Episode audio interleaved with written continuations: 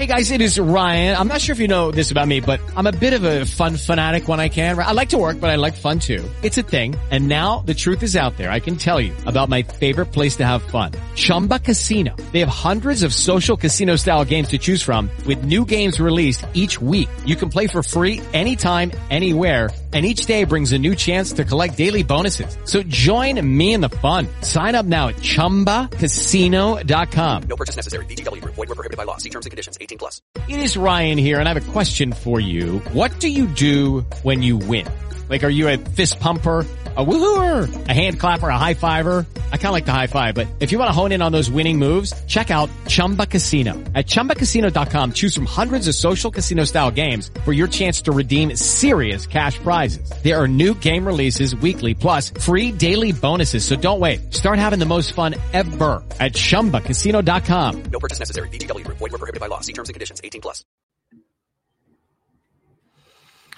Hola, ¿cómo están? Bienvenidos. Gracias, gracias una vez más por estar en sintonía con tu presencia. Soy Roxana Río y estoy muy contenta de que estén aquí acompañándonos. Hoy tenemos a un gran invitado. Él es Alberto López. Él es canalizador, lector de registros akáshicos, conferencista y escritor.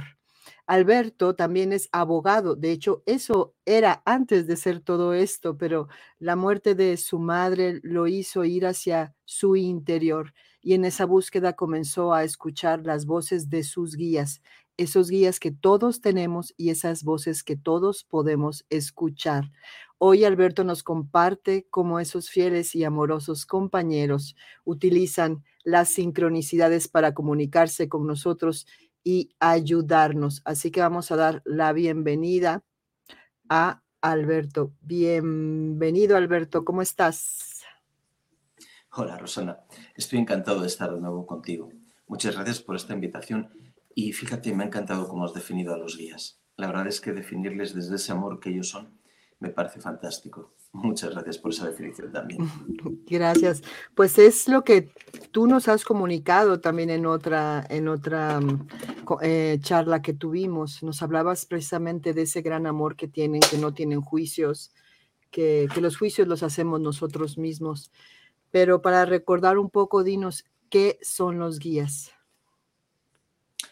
Pues mira, para mí los guías son seres de luz, seres de amor, seres libres de juicios y seres que en parte y solo en parte responden a palabras como ángeles o arcángeles. Muchas veces cuando oímos la palabra ángel o cuando oímos la palabra arcángel, la asociamos a una religión en concreto. Por eso a mí no me gusta tanto usarlas. Yo creo que el guía tiene que estar por encima de una visión concreta de una religión específica. Son compañeros, son hermanos, que desde el amor que ellos son nos acompañan sin juzgarnos, sin recriminarnos nada, sin echarnos nada en cara y sobre todo desde un amor auténtico. ¿A qué me refiero? El amor del ego es un amor mercantilista. Yo te quiero si me haces este favor, yo te quiero si me tratas de esta manera, yo te quiero si compartes conmigo lo que sea. El amor de ellos es puro. Es te amo. Te amo porque nace de mi naturaleza amarte. Y a partir de lo que tú hagas o dejes de hacer no condiciona mi amor. No es un amor condicionado a que tú reces mucho, a que medites mucho, a que me trates de una determinada forma o a que me llames con esta fórmula concreta. Yo te amo, punto sin más. No hay condicionantes, no hay adjetivos, no hay determinantes, es amor puro. Y yo después, como Alberto, desde mi ego, proyecto los juicios. Me amas, pero me amas porque no sabes que yo cuando era adolescente hice esto. Me amas porque no sabes que en el fondo soy envidioso. Me amas porque no sabes y entro en la típica dinámica del ego. Creo que la relación que tenemos con nuestros guías tendría que ser una relación basada en cierta manera en desvestirse. Desvestirme de juicios, de expectativas, de estereotipos y de definiciones falsas. Porque fíjate, el concepto de guía siempre está teñido con categorías y clasificaciones, y un arcángel es más importante, y un ángel es no sé qué, y el querubini. Yo creo que lo que puede definir mejor al, al concepto de guía es la palabra unidad.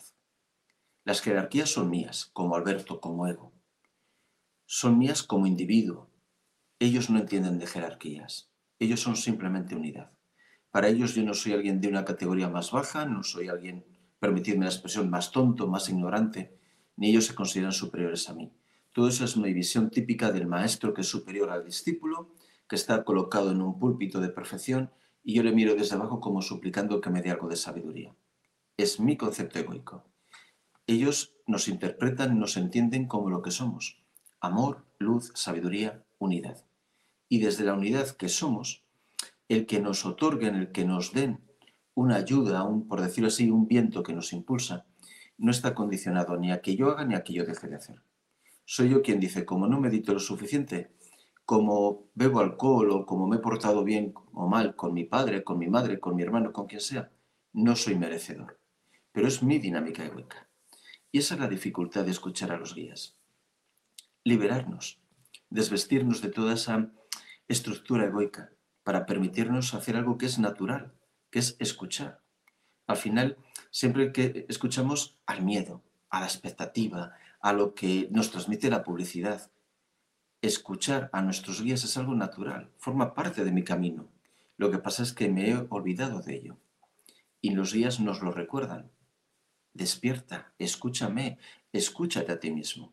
Esa es en gran medida, Rosana, al menos para mí, la misión de los guías. Despertarnos y recordarnos.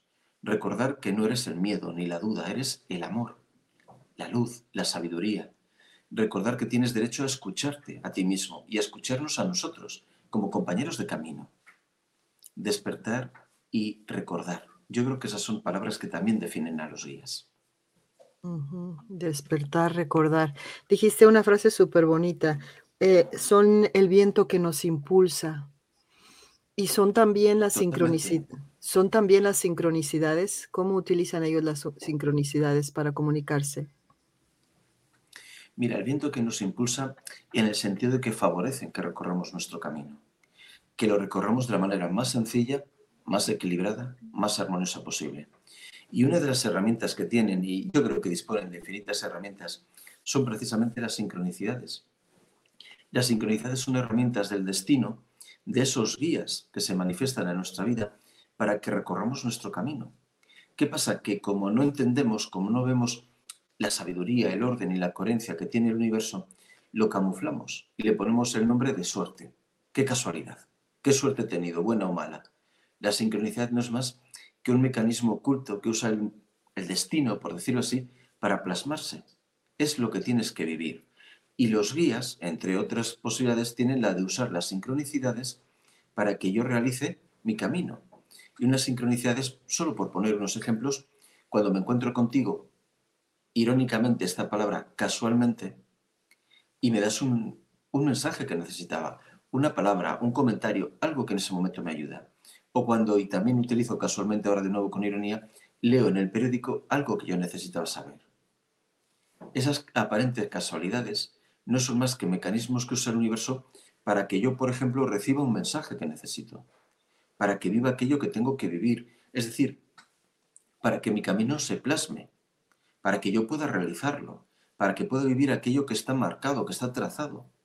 Y como no lo entiendo, como tengo esa necesidad de que todo lo tengo que controlar yo, y no quiero renunciar a ese, a ese control falso del ego, lo que yo no controlo que es la suerte.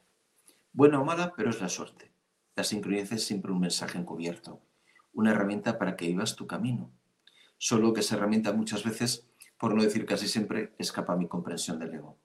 Y es una de las formas que tienen los guías de ayudarnos. Ese pequeño empujoncito que supone que me he encontrado con un amigo que hace muchos años que no veía y me ha dado una información. O que de repente he visto algo en televisión, en YouTube, que me ha ayudado. A lo mejor dices, tengo una duda en mi vida.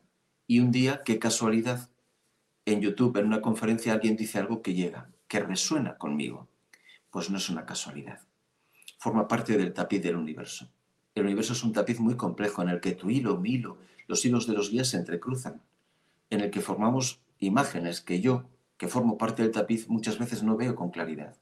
Estoy tan metido en el tapiz con mi miedo, con mi ira, con mi avaricia, con todo lo que forma parte de mi ego, que no puedo ver la imagen, por decirlo así, completa del tapiz. Pero nuestros guías ven la imagen y ven, mira, en este punto el hilo de Rosana y el hilo de Alberto se tienen que cruzar y se cruzarán con el hilo de esta persona que escuchará la conferencia y se cruzarán con el hilo de vete a saber quién. Yo que estoy dentro del tapiz y formo parte de él, que soy uno de los hilos, no veo la imagen global. Estoy tan metido en el miedo, en la incertidumbre, que lo veo desdibujado. pero nuestros guías son como esos artesanos que están tejiendo y dicen, mira, este hilo parece que aquí no tiene sentido, pero cuando llegue a este punto dará coherencia a una imagen. Pues vamos a tejer.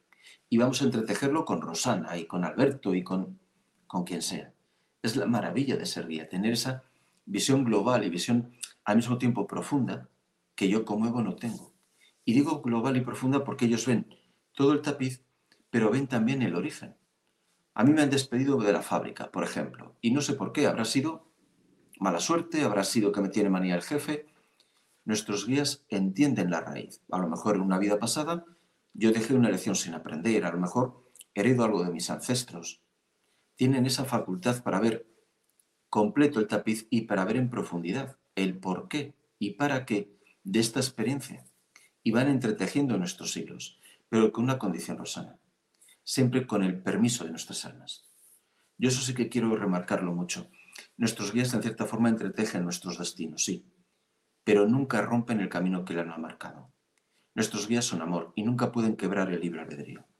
Si mi alma ha trazado, mira, Alberto tiene que ir por aquí, mis guías me ayudarán a que yo vaya por allí, de la manera más sencilla posible, más cómoda, más armoniosa, más hermosa, pero nunca cambiarán ese camino.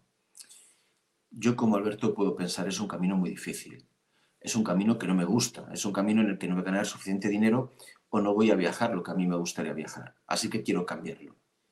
Pero nuestros guías, desde el amor que ellos son, entienden que nuestras almas no son almas de segunda categoría, almas a las que decirle, mira, te has equivocado, voy a cambiar yo tu camino. No, hay que respetar al alma y respetan esos caminos trazados. Me ayudan a vivirlo de manera más sencilla, pero a vivir el camino del alma. Eso es el amor, el respeto. ¿Cómo puede decir un guía, soy amor y al mismo tiempo decir, y ahora voy a cambiar tu camino en función de lo que yo crea que es mejor? O en función del miedo que tú, como Alberto, como Evo, sientes hoy. El respeto es parte esencial de nuestro camino. Y desde ese respeto, entretejen, nos ayudan a tener una imagen coherente, a que mi vida al final tenga sentido. Yo creo que toda vida, aunque a veces parezca que no, toda vida tiene un gran sentido. Y ese sentido nace en muchos momentos de decisiones, de vientos que me impulsan, de momentos en los que tengo una gran incertidumbre y me decanto por un camino o por otro. Pues para que yo me decante por el camino adecuado, llegan mis guías y me dan una señal. A lo mejor una señal sutil y en otras ocasiones una señal muy intensa que me dice, mira Alberto, es por aquí. Y a veces ese camino me da miedo y me parece un reto muy difícil y me parece muy complejo, pero es mi camino auténtico porque los días seguían mucho por esa brújula, la autenticidad. ¿Es realmente el camino del alma de Alberto? ¿Es realmente el camino que ese alma eligió? ¿O ese camino que Alberto quiere trazar lo quiere trazar para tener un coche más grande que el vecino y una casa con piscina? Pues vamos a atender a la auténtica brújula. Y la brújula auténtica no es consumir, es algo muchísimo más profundo. Y a veces se nos olvida. A veces decimos, mis guías no me escuchan, mis guías no me quieren, mis guías no me ayudan. ¿Por qué? Porque no me han dado este capricho. Es que a lo mejor ese capricho no está en el camino de tu alma. Y no has venido aquí a vivir caprichos. Has venido a tener una existencia plena, coherente, abundante, una existencia con sentido. Pero a veces en esa existencia con sentido no vas a conseguir algunos caprichos. Así que en ese sentido te diría que tenemos que ser humildes y confiar. Si la vida me entrega algo, hay un motivo, aunque no sepa ahora cuál es, pues voy a aceptarlo si la vida me quita algo es porque no es para mí, voy a aceptarlo. La humildad creo que es una de las grandes claves para tener una vida, te diría que sabia y feliz. Ser humilde significa aceptar que yo no soy el ego. Yo soy algo que no puedo definir. Ese ser ha decidido que yo viva, que experimente esto, y mis guías me ayudan a vivirlo. Pues acepto con humildad. Esa humildad creo que nos conduce a la felicidad, porque nos trae paz uno de los grandes motivos de sufrimiento es que yo estoy todo el día enfrentado con lo que vivo. No me gusta mi trabajo, he discutido con no sé quién, quiero que pase esto, estoy enfadado porque no gana mi equipo, estoy enfadado porque... Hay que empezar a aceptar. Y aceptar no quiere decir rendirse, en el sentido de decir, como mi vida es así, mañana seguirá siendo así y me tengo que quedar con una sensación de amargura. Aceptar, la verdadera aceptación es dulce, porque me habla de sentido de coherencia, de sentido de justicia, de sentido de que todo está ordenado. aunque yo a veces desde luego no lo vea. Y en eso hay que distinguirlo de la rendición amarga, que es decir, la vida es injusta, la vida, permíteme esta expresión, es un asco, no puedo cambiarla, pues al final tengo que vivir esto, pero maldigo a la divinidad, al universo, a mis guías, me enfrento a todo porque no es lo que yo quiero. Eso es rendirse. Al final no me queda otra, pues tendré que vivirlo y protesto todo el camino. La aceptación es dulce, es decir, hay sabiduría. Y yo a lo mejor hoy no lo entiendo, pero hay sabiduría, hay coherencia. Y esa aceptación nos lleva a la paz, que es uno de los grandes regalos que nos dan nuestros guías. Nuestros guías nos dan paz primero intelectual, entender al menos parte de mi vida, nos ayudan a tener una comprensión, pero nos dan una paz muy profunda, porque es la paz de saber que, aunque no haya comprensión intelectual en algunos momentos, de alguna manera, yo soy lo que trasciende al miedo, yo soy lo que trasciende a la incertidumbre, y ese ser que no termino de entender y nunca entenderé desde la mente, ha creado este universo. Para mi aprendizaje, pues voy a confiar en ese ser que ha creado esta realidad y dejarme en sus manos, dejarme llevar. Al final, la paz es un poco como la sensación que tiene que tener un gran capitán cuando se abandona al viento plácido y dice, venga, que el viento me lleve a la costa adecuada, ¿no? Que sé que estoy en buenas manos. Pues la paz es un poquito eso. Sé que estoy en buenas manos. Que mis guías, que mi alma, que la divinidad, que la fuente, que el origen, lo que queráis definir cada uno, ha creado este universo para experimentar, para aprender, y que tenemos que dejar que nos mezclan las olas en dirección a los puertos que están trazados y fluir. Nuestros guías nos ayudan, siendo ese viento que mueve el barco. Y, comprender que desde que nos despertamos hasta el anochecer y todo el resto de, nuestras vidas, em, es un mensaje para nosotros. ¿Tú cómo, cómo te cambió Mm, la vida, porque nos contaste en un primer programa que les, les sugiero que vean, em, tú eras una persona, bueno, eras abogado y de pronto empiezas a escuchar esas voces por una búsqueda, en una meditación. ¿Cómo fue ese, eh, cómo cambió tu vida de, de ser una persona que vivías tal vez sí en la mente como la mayoría y de pronto escuchar la voz de esos guías y seguir esa voz? ¿Cómo cambió mi vida? Cambió totalmente. Yo era una persona de empresa, de conseguir objetivos, de llevar una agenda al día. Y tras el fallecimiento de mi madre me hice las grandes preguntas, las que antes o después nos hacemos todos. Y bueno, pues en mi ciudad hay un sanador con bastante reputación, yo tenía una amiga que había estudiado con él y me puse a estudiar sanación por arquetipos para encontrar respuestas.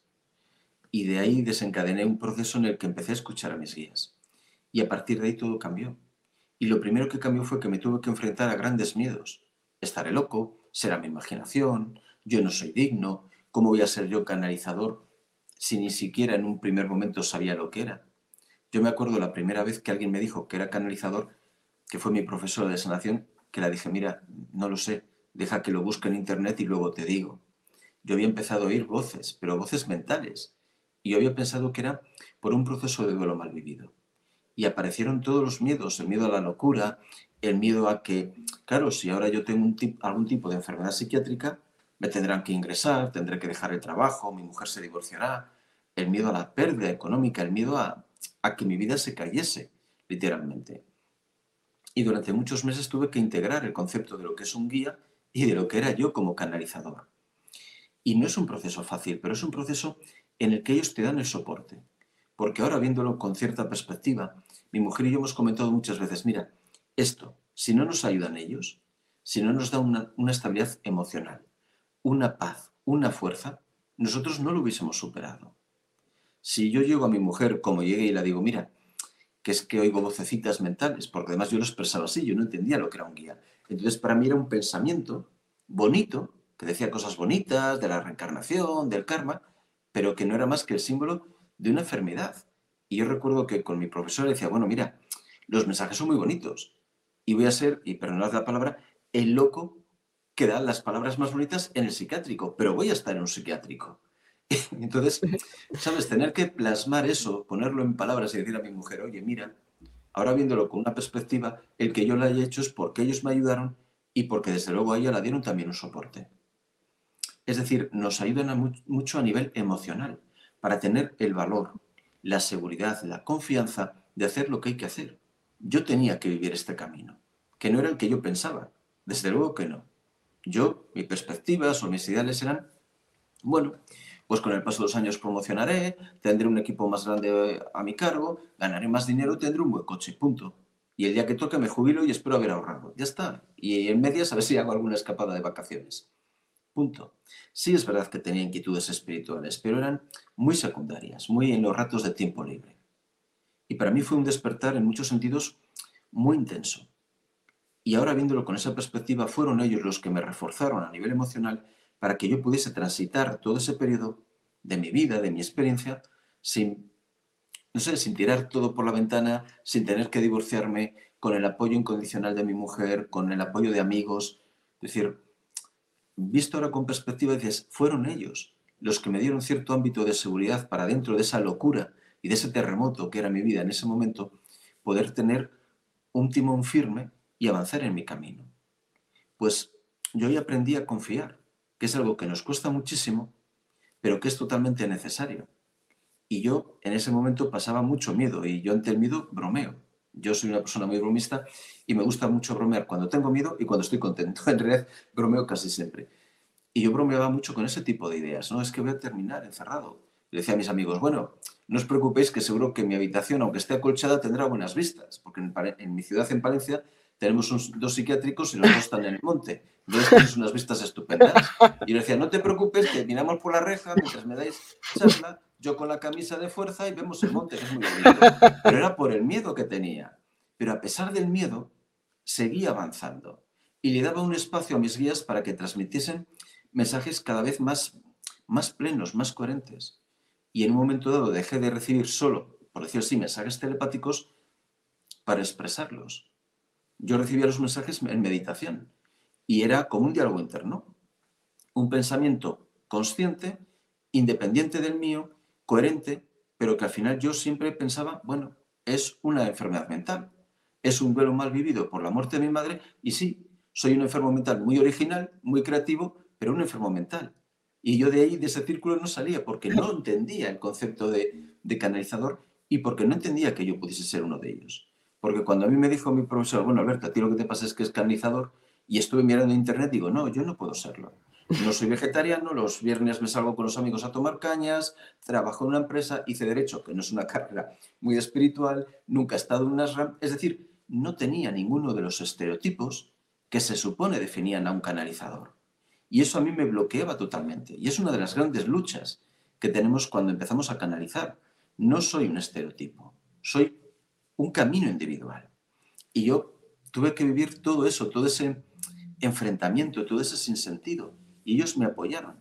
Y yo recuerdo la primera vez que empecé a hablar, a canalizar hablando, que simplemente mi guía, que yo, repito, en ese momento ni sabía lo que era ni nada, me dijo, habla.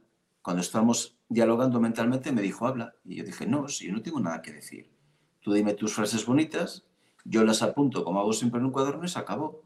Habla, que no tengo nada que decir. Y ahí estuvimos 15 minutos de discusión, porque yo era muy cabezón, muy tozudo, y él más el más entendedme que lo habla así, ¿no? Y en ese momento lo entendía así. Y ya por aburrimiento, porque no cedía, digo, esto no tiene ningún sentido, voy a hablar yo. Y puse a grabar un teléfono que tenía al lado, le puse a grabar. Y digo, bueno, pues yo ahora diré cuatro bobadas ininteligibles y ya está, si esto no es más que una enfermedad. Y salió, permíteme la expresión, un discurso total y absolutamente coherente de media hora sobre la espiritualidad, el camino, el karma. ¿Sabes? Y para mí ya fue como, como una bofetada fue decir, acepta que no es tu fantasía, que, que no es una locura, que no es una enfermedad mental, que tiene que haber algo más en todo esto. Y yo he vivido esos momentos en varios puntos del camino. La primera vez que canalicé para una persona, en directo, por llamarlo así, con una persona delante, que yo me moría de la vergüenza. Porque digo, ¿qué voy a hacer? Voy a cerrar los ojos, voy a estarme súper quieto. Yo en ese momento, si abría los ojos al canalizar, me desconcentraba, si me movía, me desconcentraba. Y digo, pero vamos a ver, que voy a hacer el ridículo delante de esta mujer, que es amiga de mi profesora, ¿pero qué me voy a poner yo? ¿Qué le voy a decir yo a ella si no la conozco? Y todos esos miedos, ¿sabes? Los tienes que ir venciendo. Y al mismo tiempo, yo ese día recuerdo que yo, como no quería canalizar, ellos me iban presionando, empujando un poquito. Y yo me sentía físicamente mal. Cuando yo tengo que canalizar y cierro, digo, no me da la gana, permitidme la expresión, termino enfermando físicamente. Se me ponía un dolor enorme, hombros y cervicales, se me estaba revolviendo el estómago, notaba mucha presión en el entrecejo y hay un momento en que mi incomodidad física venció mi vergüenza. Y digo, como no me quiero poner enfermo aquí, pues voy a cerrar los ojos y a ver qué digo. Pues dirán una tontería y se reirán de mí. Y que va, al final fue un mensaje también coherente. Este tipo de cosas, ahora desde cierta perspectiva un poquito más lejana y espero que un poquito más sabia, he aprendido que eran ellos los que me daban un soporte. Y anécdotas de estas tengo un montón. Yo me acuerdo la primera vez que di un mensaje a una persona que era amiga de una amiga y me dijo, ay, por favor, grábale un mensaje a mi amiga, se lo envías por audio. Digo, vale. ¿Y qué necesitas saber? Digo, no, si yo no necesito saber nada, dime su nombre y sus dos apellidos. Y yo me ponía ya a grabar en el salón de mi casa, digo, pues si no sé nada de esta persona. Si es que es... Y cuando le envié el mensaje a mi amiga, le, le pregunté, oye, ¿y he acertado? Pero como quien echa la lotería. Digo, oye, a ver si de casualidad he acertado algo. ¿Sabes? Y yo empecé a confiar de verdad en que era canalizador y en mis guías por matemáticas. Yo tengo que reconocer que yo no soy una persona que en ese momento tuviese una gran fe, ni mucho menos. Yo empecé a confiar en los guías por probabilidades matemáticas, porque yo no podía acertar de una persona a la que no conocía ni a la que había visto nunca, que solo sabía su nombre y sus dos apellidos, yo no podía acertar que estaba enferma, dónde estaba su dolencia, que estaba, por ejemplo, divorciándose. Llegó un momento en que dije, bueno, una vez es casualidad, porque en ese momento yo sí creía en la casualidad. Otra vez ha sido, yo que sé, que tengo mucha suerte, no para la lotería, pero sí para esto, vaya por Dios. Pero ya cuando empieza a repetirse, llega un momento en que dices, oye, no seas tonto, no seas tan testarudo, acéptalo. Yo vengo de una familia muy testaruda, entonces me había que trabajar muy mucho a ese nivel. Y hay un momento en que por matemáticas dije, ya está, es que va a ser verdad. Es que al final mi profe tiene razón y ni voy a un psiquiátrico, o al menos voy a un psiquiátrico de forma injusta, ni es todo una mentira. Es verdad que soy canalizador. Pero todo esto a base de, de probabilidades matemáticas, por decirlo así, y de mucho apoyo, que en ese momento yo no entendía, no percibía por parte de mis guías, para decir, oye, no dejes esto, no lo abandones, porque claro, yo en ese momento me gustaba muchísimo meditar, que de hecho aprovecho y lo recomiendo a todos. Creo que la meditación y la naturaleza son las dos grandes herramientas de salud que tenemos. Y me encantaba meditar, pero cuanto yo más meditaba, más escuchaba. Y yo pensaba, digo, bueno, por un lado me viene muy bien y por otro lado me enferma más. A ver en qué punto terminamos, ¿no?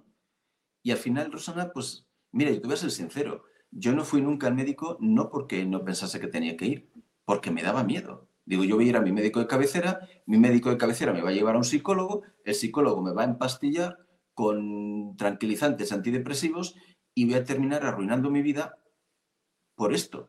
Pues esto tengo que cortarlo de alguna manera. Y cuando yo empecé a comentárselo a personas de mi entorno, no era porque yo pensase que era un canalizador a mi profesora fue como grito de auxilio, ayúdame, que es que, y yo recuerdo que la primera respuesta que me dio, tranquilo, Alberto, tú tranquilo y tú fluye. Y yo decía, sí, sí, yo, yo fluyo, yo fluyo el psiquiátrico en armonía, pero fluyo el psiquiátrico.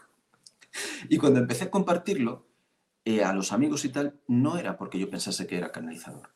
Yo era porque en el fondo esperaba alguno me dirá, mira Alberto, yo te llevo al médico. Como tú no tienes valor para ir por ti mismo, te llevo yo. Y al menos pondremos un punto final a esta locura.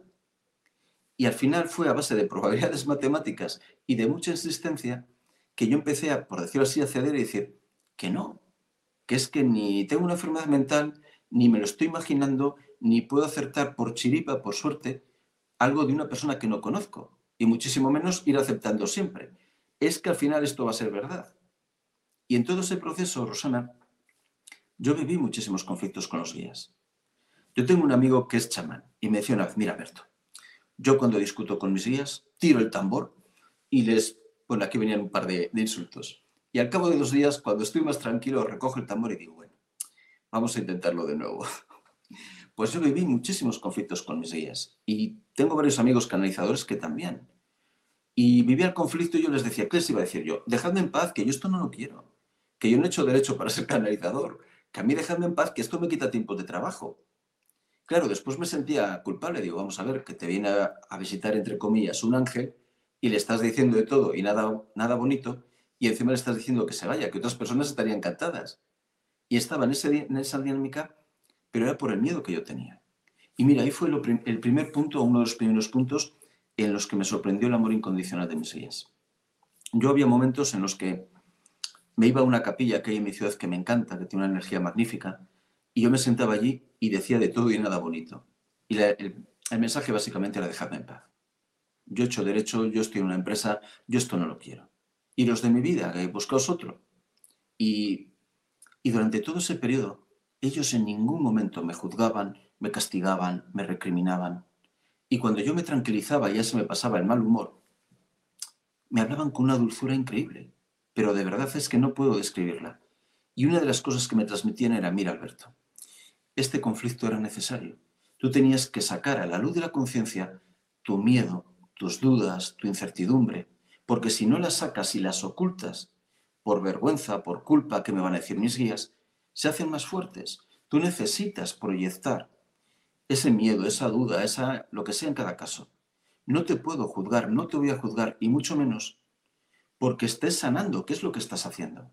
Claro, yo después lo veía desde la culpa, pero fíjate, que hablas con un arcángel y le has dicho una barbaridad, que es que le has dicho que no quieres saber nada de él, que es que le has dicho...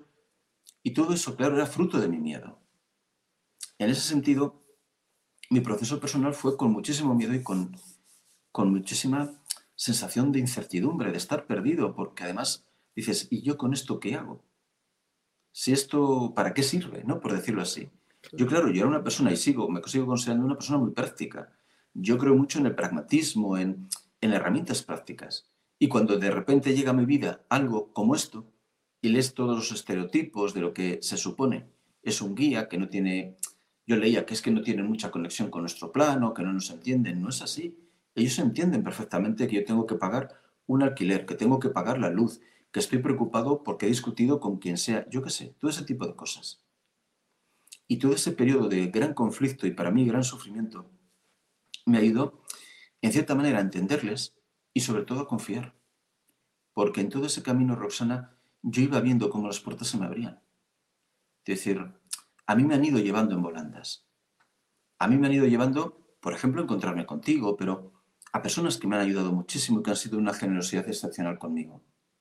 Y no es tanto que yo me haya esforzado, que me haya, no sé, sacrificado, que haya tenido eh, más inteligencia, no. Han sido ellos. ¿Yo qué he hecho? Yo me he implicado y en ese sentido, cuando una persona acude a mí, intento poder ayudar, poder aportar, poder dar lo mejor de mí mismo.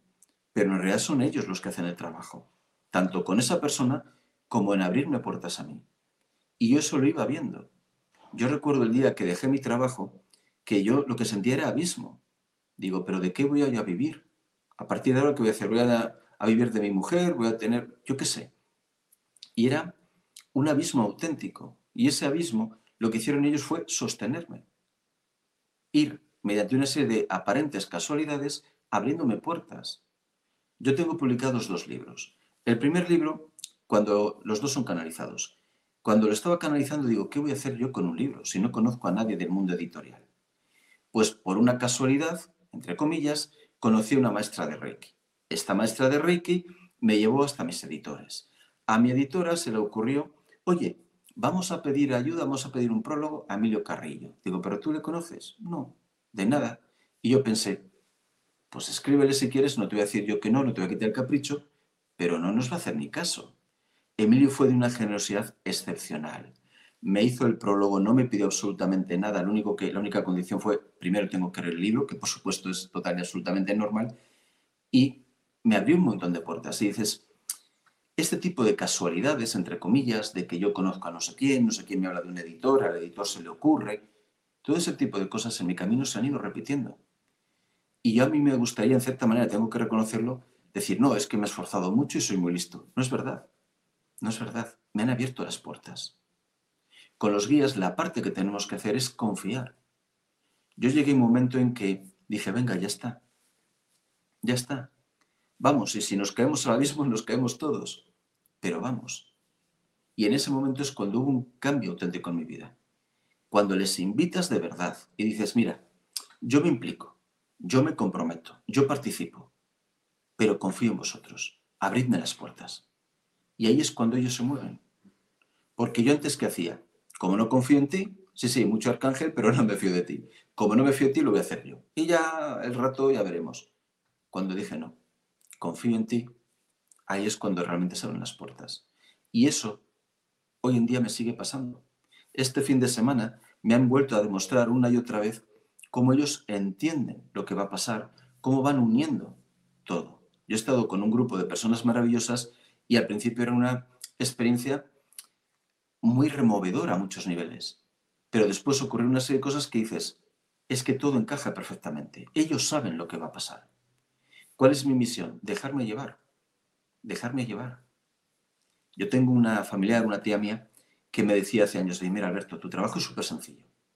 Tú te sientas, cierras los ojos, bebes un vaso de agua y hablar.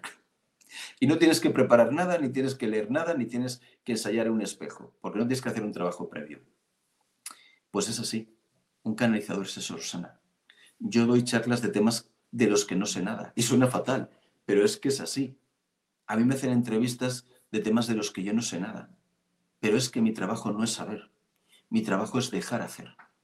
Dejar hacer a los que sí saben. Y eso implica confiar. Implica abrirse. Implica decir, venga, vale, aquí veo el abismo, vamos a saltar. Y espero, confío en que vosotros me sostendréis. Yo recuerdo una vez en mi ciudad natal dando una conferencia delante de un grupo de personas en las que estaban dos senadores a las que admiro muchísimo. Y dos personas de gran reputación, de gran corazón, de gran valía. Y yo estaba pensando, ¿pero qué voy a enseñar yo si no sé nada? Si estas personas llevan décadas de experiencia, si yo es que de esto no entiendo nada. Y claro. Okay, round two. Name something that's not boring. A laundry? Ooh, a book club. Computer solitaire, huh? Ah, sorry, we were looking for Chumba Casino. That's right. ChumbaCasino.com has over 100 casino style games. Join today and play for free for your chance to redeem some serious prizes. ChumbaCasino.com. No purchase necessary. Where prohibited by law. 18 plus terms and conditions apply. See website for details. With Lucky Land slots, you can get lucky just about anywhere. This is your captain speaking. Uh, we've got clear runway and the weather's fine, but we're just going to circle up here a while and uh, get lucky. No, no, nothing like that. It's just these cash prizes add up quick. So I suggest you sit back, keep your tray table upright, and start getting lucky. Play for free at LuckyLandSlots.com. Are you feeling lucky? No purchase necessary. Void where prohibited by law. 18 plus terms and conditions apply. See website for details. ¿Qué pasa? Que yo no voy a dar la conferencia.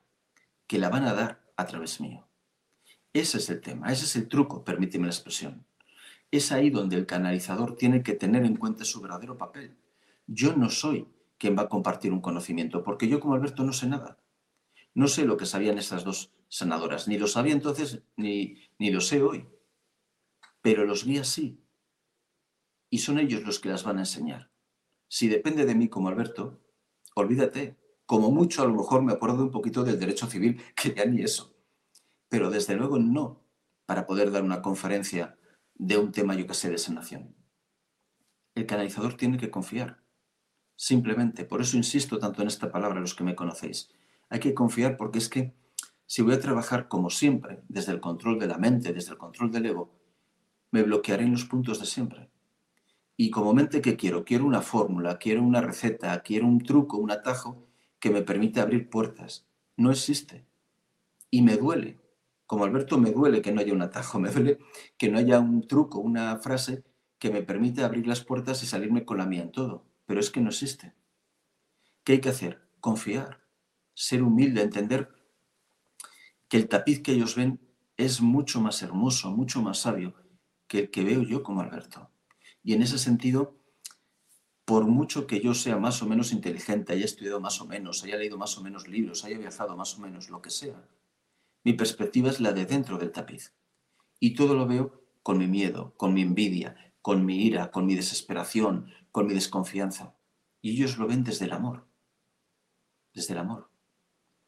Mira, Roxana, una cosa de la canalización, un aspecto, un matiz, es que no es solo la parte hablada, por decirlo así, es la vibración.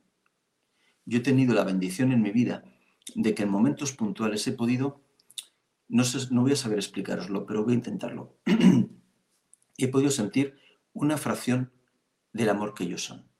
Yo en las canalizaciones normalmente lo único que siento es paz. Una paz absoluta, es decir, mm, estoy muchas veces intentando ayudar a personas con grandes sufrimientos, con experiencias muy difíciles. Y yo cuando estoy canalizando, lo único que siento es paz, coherencia, todo tiene sentido. Y estoy en una absoluta nube de protección. Pero hay momentos en que van más allá y me dejan atisbar durante un segundo lo que ellos son de verdad. Y es un amor tan absoluto, tan intenso, tan, tan inmenso, que no puedo controlarlo, que no puedo... De hecho, en esos momentos eh, les pido que paren porque es que corto la canalización porque me, me desborda, ¿sabes? Pero es una sensación tan inmensa que no puedo expresarla. Pero te da, te da un vuelco a la vida. Porque dices, mira, yo me levanto y estoy de mal humor porque ha perdido mi equipo, porque llueve, porque hace sol, por lo que sea. O tengo miedo, tengo ira. Pero en ese momento me acuerdo. Fíjate lo que somos de verdad. Somos algo indefinible porque yo no puedo definirlo. Y solo veo, en esos segundos solo veo un pequeño atisbo, una pequeña fracción. Y me desborda. No puedo gestionarlo, no sé cómo gestionar algo tan intenso. Pero ese recuerdo a mí me cambia la vida. ¿Sabes? Y eso es una parte de la canalización. No es solo el mensaje, no es solo que mi guía me diga, oye, ve por aquí o ve por allá. Es la paz, es el amor, es la sensación de todo es como debe ser. Todo, todo tiene sentido, aunque yo como Alberto, desde esta mente tan pequeña, no puedo entenderlo. Si no entiendo el menú de mi televisor, ¿cómo voy a entender el universo? Llegas ahí y hay 40.000 menús desplegables. ¿Sabes? ¿Cómo voy a entender el universo? Pero te queda algo. En mi caso, el recuerdo de esa paz, de esa sensación que me desborda. Y dices, algún día lo entenderé. Cuando ya no tenga este cuerpo, cuando me haya liberado de él, algún día lo entenderé. Pero sé que existe, sé que hay una razón. Y eso es una fuerza en mi vida. Cuando las cosas son difíciles o no me gustan, yo tengo esa fuerza, Rosana. Y es una bendición en la vida. Tener esa, esa fracción en la que has visto un poquito de lo que son los guías de verdad.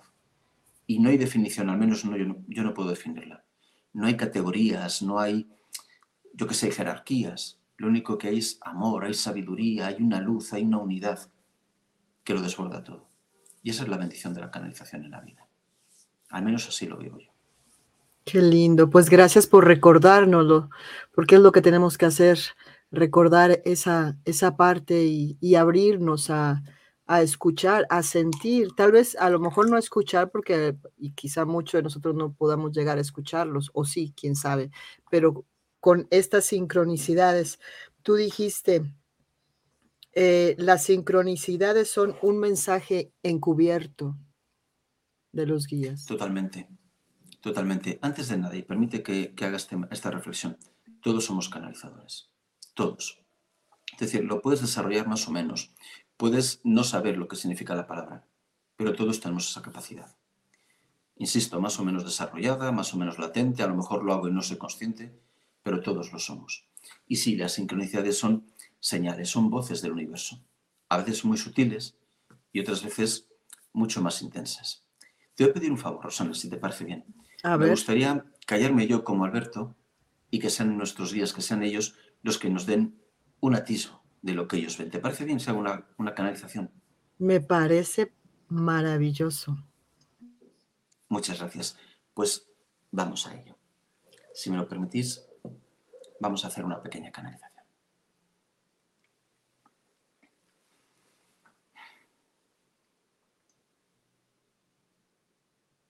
Buscadores, saludos. Saludos y bendiciones. ¿Qué es el universo? El universo es un tapiz coherente, un tapiz en el que se entretejen los hilos de aquello que llamáis vida. Pero esos hilos están compuestos no solo de lo que veis, no solo de las experiencias superficiales, de lo que llamaríamos el día a día. Están compuestos por los pactos de alma, compuestos por aquellas lecciones que las almas han decidido aprender. Están compuestos por la herencia de los clanes. Son hilos complejos, hilos multidimensionales.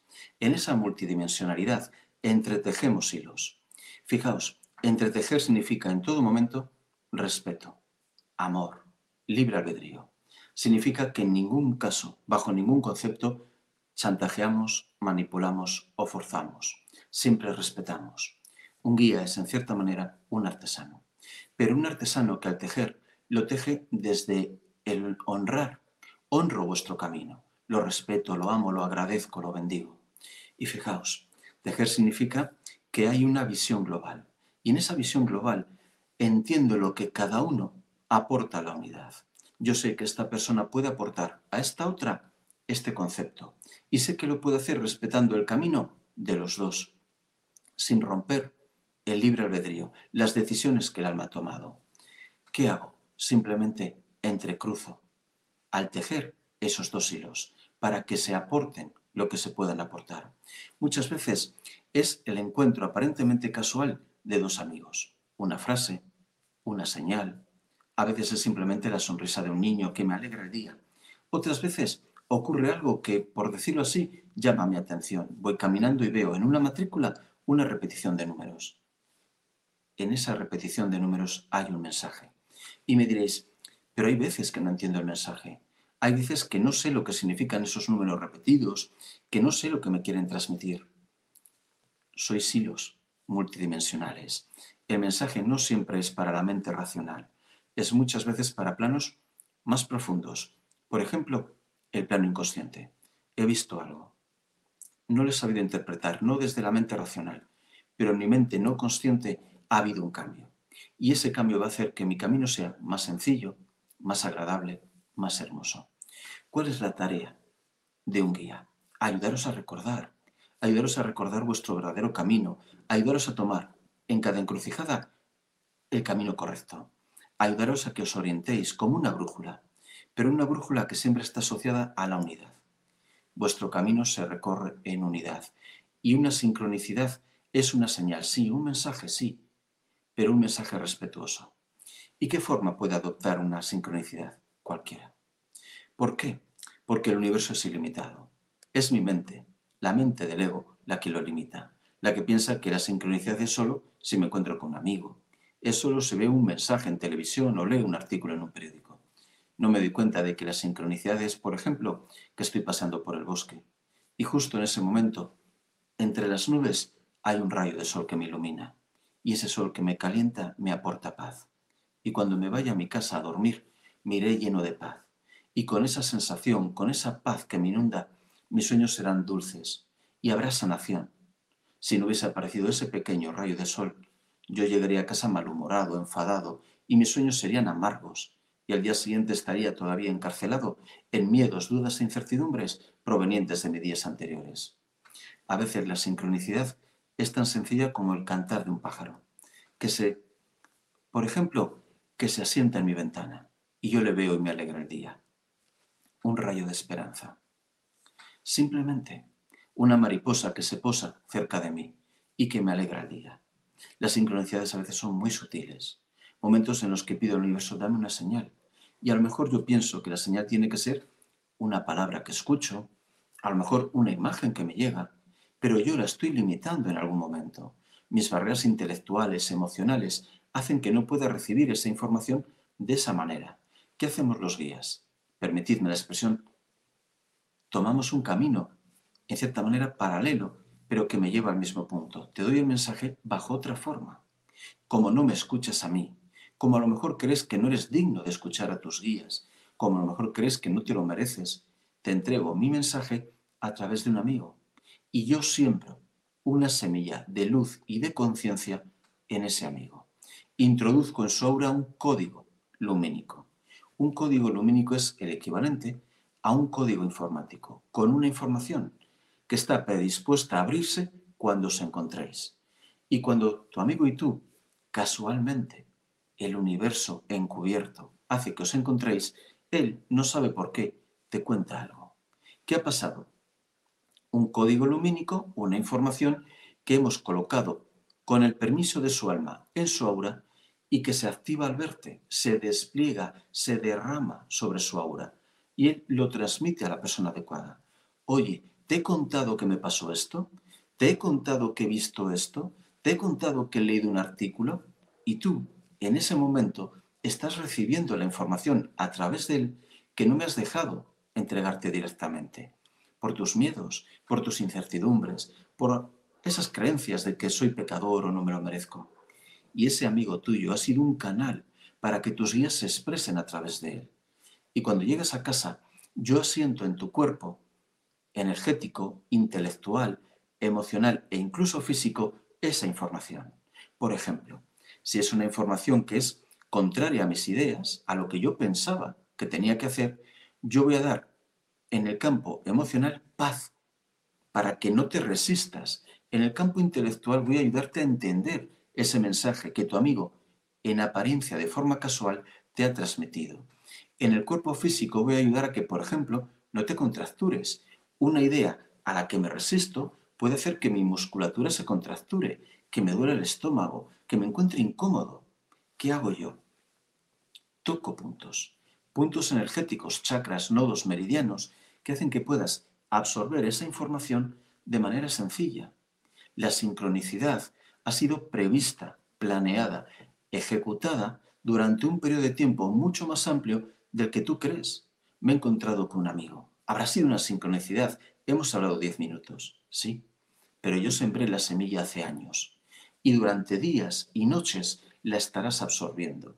Esa información irá asentándose en ti para que haya un fruto, un cambio, a lo mejor dentro de un mes o dentro de un año. Los guías no tenemos vuestro concepto del espacio-tiempo con vuestras limitaciones. Eso hace que yo pueda remontarme a otros momentos, por ejemplo.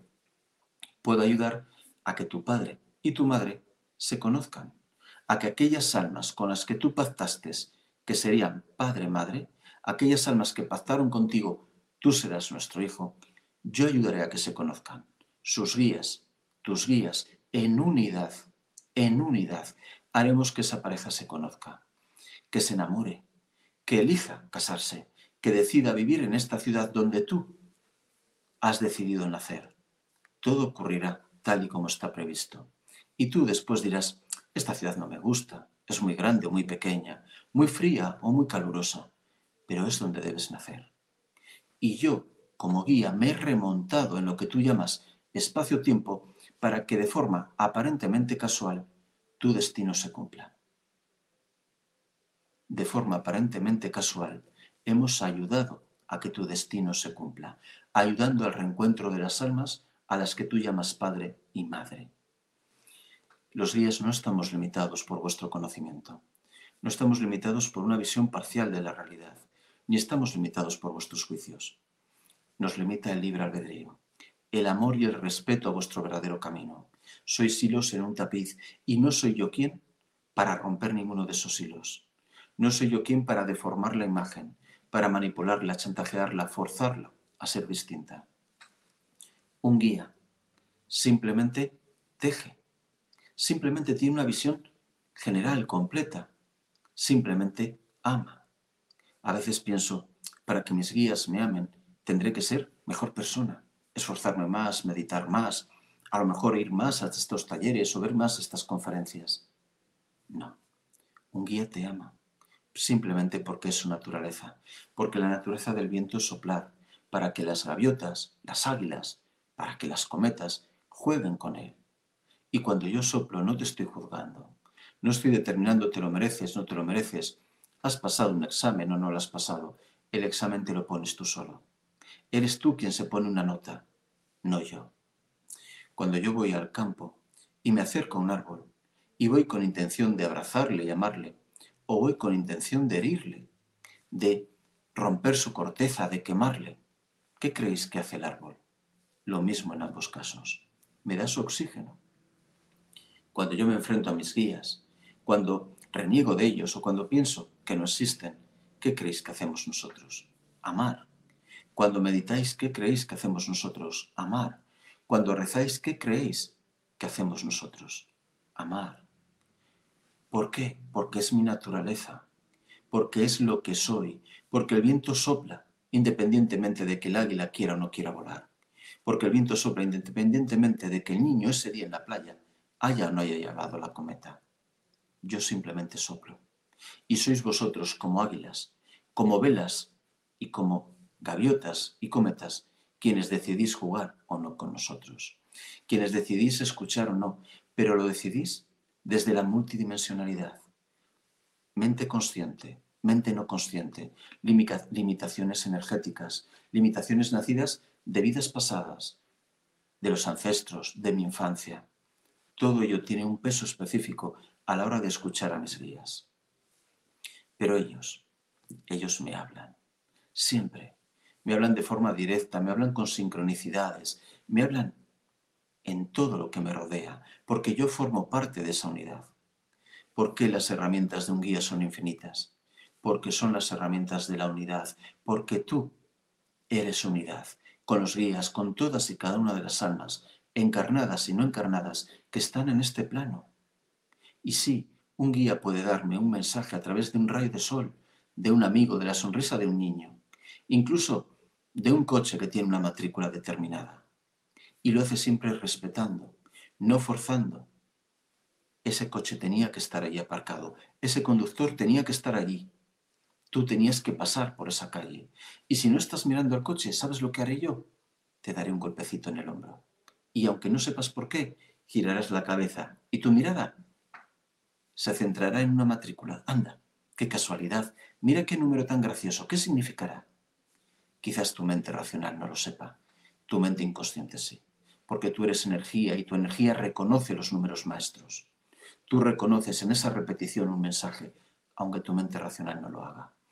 Y ese mensaje en el día y en la noche se integrará, se, por decirlo así, pasará a formar parte de tu propia energía y te ayudará a tomar mejores decisiones, a vivir en paz, a tener la certeza de que este es el camino adecuado. Esa es la misión de un guía. Yo soy una voz, una voz que te recuerda directa e indirectamente cuál es tu verdadera naturaleza. Una voz que cuando llegas de la oficina cansado, cuando llegas desesperazado desde, desde la fábrica y dices, mi vida no tiene sentido, qué mala suerte tengo, parece, parece que nunca podré ser feliz. Yo te recuerdo, tú eres luz, tú eres amor, tú eres sabiduría, tú eres unidad. Nosotros somos unidad. No eres el miedo, la limitación y la desesperanza. Eres la trascendencia, la eternidad. Eres parte de esa fuente, de ese origen. Uno de los grandes engaños del ego, si no el mayor, es pensar que me he separado de la fuente, que en algún momento dado me separé, me fragmenté, me alejé de la verdadera divinidad, del verdadero origen que yo soy. ¿Y yo como guía qué hago? No, eso es mentira. Recuerda tu naturaleza, recuerda lo que eres verdaderamente. Esa es mi misión. Yo soy el amigo fiel que te reconoce cuando tú has olvidado, al menos en parte, quién eres. Yo soy el amigo fiel que te reconoce cuando tú te estás juzgando y estás pensando, qué torpe soy, qué mala persona, qué indigno, no me merezco un buen camino. Yo soy el amigo fiel que te dice, por aquí, el camino es por aquí, aunque tu miedo te diga en otra dirección, aunque las expectativas de tu clan, aunque los estereotipos de la sociedad te digan por aquí, tu camino no es ese. Y yo te lo recuerdo. Pero soy buen amigo y por tanto no fuerzo. No manipulo, no chantajeo. No. El amor no incluye ninguno de estos conceptos. ¿Qué es un guía? Amor. ¿Qué es un guía? Luz. ¿Qué es un guía? Sabiduría. ¿Qué es un guía? Unidad. ¿Qué somos? Buscadores. Somos unidad. Luz, amor y sabiduría, unidad. Una unidad de la que vosotros formáis parte. Una mesa de sabiduría en la que vosotros sois comensales, que tenéis derecho a sentaros, tenéis derecho a disfrutar del banquete de sabiduría. ¿Y yo qué soy? Un compañero más. Un compañero que comparte con vosotros. Un compañero que os facilita reconoceros, recordaros. Un compañero que ilumina la puerta del hogar del Padre a ti, hijo pródigo, te ilumino el camino. A ti, hijo pródigo, te mantengo la puerta abierta. A ti, hijo pródigo, te recuerdo, este es tu verdadero hogar. No el miedo, no la desconfianza, no la incertidumbre. Este es el hogar del Padre, Madre, Creador. Aquí, aquí. Y te recuerdo una cosa más. Crees haberte perdido. Crees haberte separado. Crees haberte alejado del hogar. No es cierto. El hogar forma parte de ti. Tú formas parte del hogar. Somos unidad. Somos unidad. Y esa puerta nunca se cerrará para ti. Siempre habrá una luz que te ayude en el camino. Siempre habrá una mano tendida desde el amor, en libertad y respeto, para que el camino sea sencillo, agradable, fluido, siempre. Porque ninguno será verdaderamente libre mientras uno solo de nosotros sea esclavo de la ignorancia. Ninguno será verdaderamente libre en casa del Padre Madre Creador mientras uno solo de nosotros sea esclavo del miedo, la incertidumbre y la desconfianza. ninguno será verdaderamente libre. Y para ti, hermano, mantengo la puerta abierta. Para ti, hermano, mantengo la chimenea encendida. Para ti, hermano, mantengo una luz en el dintel. Para que en el bosque, sombrío, oscuro, rodeado de los miedos y las incertidumbres del ego, por muy oscuro que te parezca, siempre haya una luz que te acompañe. Siempre haya una mano protectora, una manta cálida que te proteja, siempre. Nosotros somos escudo que te protege, luz que te ilumina, brújula que te orienta. Somos unidad, somos unidad. Buscadores de ser amor, en libertad y respeto. Gracias. Gracias y bendiciones. Qué belleza. Muchas gracias. Muchas gracias, Alberto. Wow. Los guías son los que nos ayudan a realizar el pacto que hicimos antes de nacer de la mejor manera. Totalmente. Cuando nuestras almas antes de nacer hacen algún tipo de pacto, por ejemplo, tú serás mi esposa, serás mi hija, serás mi madre, lo que sea en cada caso, nuestros guías nos ayudan a que se cumplan de la manera más sencilla, más amable y más hermosa posible, para que sea una experiencia lo más enriquecedora posible. Y sí, y la única limitación que tienen es nuestro libre albedrío, si es utilizado al amor. Desde el amor no pueden romper nuestro camino. No pueden faltarnos al respeto apartándonos del camino que el alma ha trazado. Yo no puedo decir te amo y al mismo tiempo chantajearte o manipularte. Ellos son coherentes, cosa que nuestro ego no es. Y desde esa coherencia el amor es eso. Te amo, te respeto y por tanto tu libre albedrío es sagrado. No soy yo quien para romper el camino del alma, para marcar un camino nuevo o para chantajearte para que vayas en otra dirección. Y ese es su verdadero límite. Ese es su verdadero límite. Qué hermoso. Mira, una un par de preguntas aquí antes de despedirnos. Patricia García te pregunta, ¿podríamos ser los guías nosotros mismos como alma, pero en diferentes dimensiones? Sí, primero muy buena pregunta, Patricia. Y después sí, sí podríamos ser nosotros. En un momento dado podemos conectar con nosotros en otras dimensiones. Incluso en otro momento, a lo mejor tú no encarnas y estás siendo guía de otras almas. Sí, nosotros también en un momento dado podemos actuar como guía desde esa, decirlo así, desde esa distinta dimensión. Muy buena pregunta, Patricia. Muchas gracias.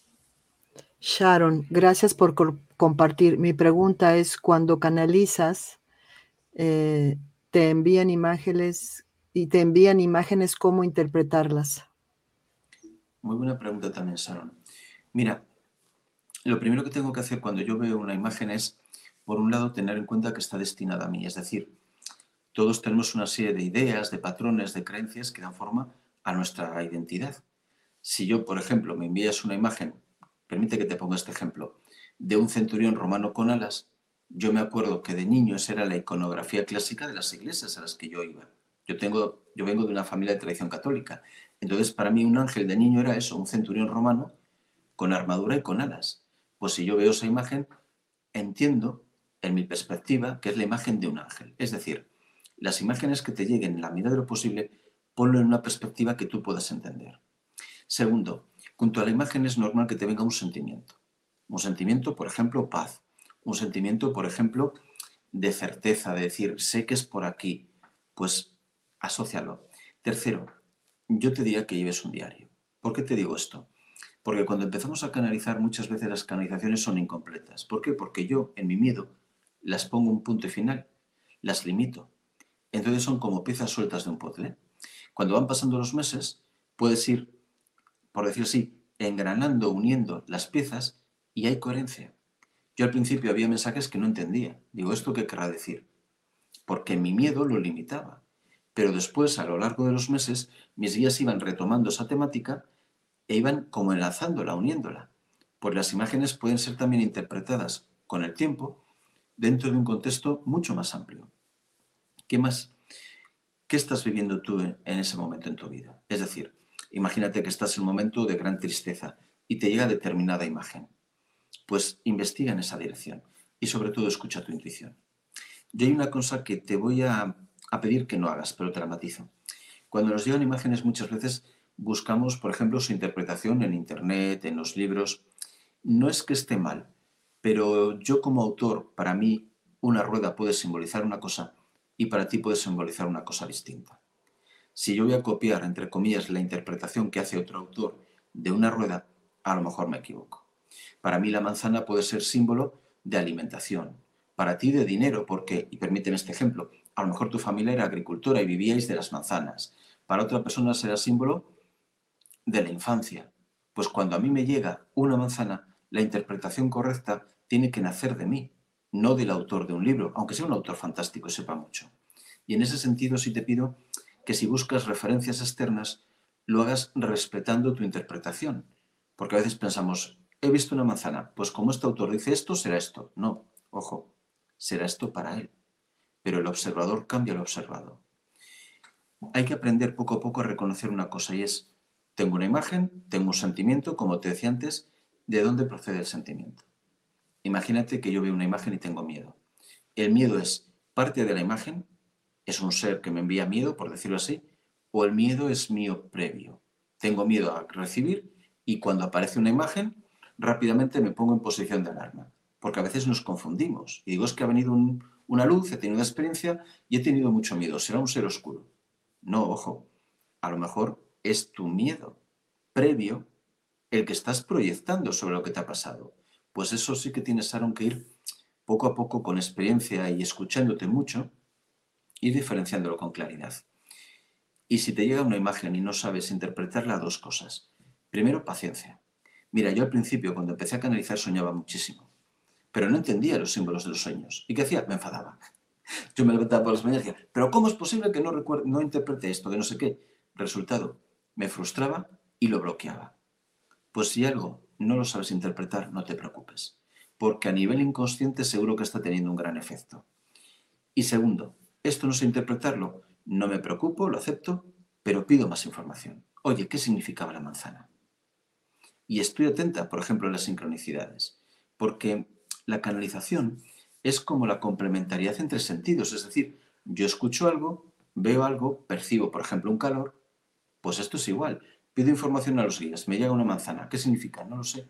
Pero ese día he visto un número en una matrícula o me he encontrado con un amigo que me ha dicho algo. Pues voy llenando, por decirlo así, las piezas del puzzle. Espero que te pueda ayudar estos consejos, pero sobre todo escúchate a ti misma.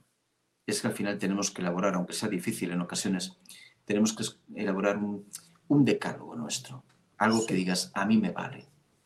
No lo puedo a lo mejor extrapolar, no es lo que utiliza otra persona, pero a mí me vale. Y confía. Confía que siempre estamos muy, muy protegidos. Dejarnos llevar por nuestro guía, por nuestro guía interior. Eh, mira, ya está, está y ya. ¿Cómo podemos pedir ayuda cuando estamos sumidos en el miedo y el ego no nos deja ver? Gracias por tu hermoso mensaje. Pues mira, Lili, también es una gran pregunta. Cuando tenemos miedo o incertidumbre y decimos, ¿cómo puedo pedir ayuda? Pues pienso que lo importante es la forma. Una oración, en meditación, diciendo no sé qué palabras, no es cierto. Lo importante no es la forma, lo importante es el origen. Pide ayuda desde el corazón, con honestidad y reconociendo, tengo miedo. Estoy enfadada con vosotros porque no me ayudáis, o estoy enfadada con Dios, o maldigo al universo, o lo que sea. Y permítete, en ese sentido, expresarte de verdad. Lo importante no es la forma, la oración, la postura del cuerpo, el no. Si no tengo un corazón honesto, nada de eso vale. El corazón honesto es tengo miedo. Y no voy a intentar engañarme, ni voy a intentar ponerle un nombre bonito, ni voy a intentar justificarlo. Tengo miedo, ayudadme. E igual que os pido con honestidad, me abro con honestidad a recibir. Y abrir con honestidad quiere decir, a lo mejor la respuesta no me gusta, pero que sea una respuesta honesta. A lo mejor no llega como a mí me gustaría, con la figura de un arcángel, con yo que sé qué. Me llega por un amigo que hemos quedado a tomar un café. Pues acepto esa forma. No os preocupéis por las formas, preocupaos por el origen. Si siembro desde el amor, siempre será una buena fruta. Si siembro desde el miedo, intentando aparentar, intentando ser mejor de lo que soy, por mucho que utilice frases bonitas o palabras grandilocuentes, el mensaje es vacío. Yo creo que hay que partir de un principio. Los guías en realidad no hablan español, ni inglés, ni chino. Si hablan un lenguaje, es un lenguaje infinitamente más profundo. Y el verdadero lenguaje es el amor. Pues desde el amor que yo soy, un amor que hoy a lo mejor está rodeado de miedo, o está rodeado de deudas, o está rodeado de incertidumbre, desde ese amor, por favor ayudadme, punto. No se trata de buscar el adjetivo exacto, preciso, bonito, grandilocuente. Ellos no te van a hacer más caso, porque la frase sea más corta o mejor entonada o no. Ellos primero te van a hacer caso siempre. Eso vamos a partir de ese principio. Y segundo, van a aportarte en la medida en que tú les permitas que te aporten. Yo cuando empecé a canalizar cortaba constantemente. ¿Por qué? Porque yo era indigno de ser canalizador. No me lo merecía. Yo no había ido a estudiar raros, no había viajado a la India, no, todo lo que os he contado antes. Pues yo tuve que vencer ese concepto, esa creencia de indignidad. Pues tú tendrás limitaciones que tienes que ir, por decirlo así, liberando. Y yo empezaría precisamente con el acto de confiar, confío en que todo esto, que te resultará muy difícil de vivir, tiene un sentido. Y pido, pido que me ayudéis a verlo. ¿Qué sentido tiene esta experiencia? Y me alejo de ese papel de víctima en el que muchas veces nos vemos envueltos sin darnos cuenta. No somos víctimas y eso es un concepto muy importante que los guías nos recuerdan. Somos seres poderosos, libres y esta palabra igual a veces nos duele, responsables. Pues los guías nos lo recuerdan. Pues desde ese poder, esa libertad y esa responsabilidad, os pido que me ayudéis a recorrer mi camino. Lo pido con honestidad, da igual la fórmula exacta, y con la misma honestidad me abro a recibir una respuesta. Honestidad. No es una cuestión de las palabras elegidas o la extensión de la frase. Es una cuestión de corazón. Es una cuestión de corazón. Gracias, Lili. Sí, sí. Qué bonito lo que dijiste. Ellos no hablan ni chino, ni, ni español, ni japonés, ni nada. Hablan el lenguaje de, del corazón. Alberto, actividades tuyas que tengas próximamente. Mis actividades van cambiando porque soy una persona bastante activa, pero bueno, hago talleres, consultas, etcétera. Las podéis ver en albertolopezcanalizador.com, que Roxana ha puesto, muchísimas gracias, que es mi página web, o en mis redes sociales, Alberto López Canalizador, en Instagram, en Facebook y en YouTube. Consultas, talleres, conferencias, ahí encontraréis información sobre todo ello. Muchísimas gracias. Muchas gracias a ti, Alberto. Ha sido un directo precioso. Hay mensajes hermosos aquí. Mucha gratitud por tu presencia y por este regalo tan grande que nos has dado. Muchas gracias. Te esperamos. Muchísimas gracias. Pronto. Espero volver pronto. Ya sabes que me encanta estar en vuestra compañía. Gracias. Muchísimas gracias por este regalazo. Gracias a los que han estado y a los que van a estar. Hasta pronto. Hasta pronto.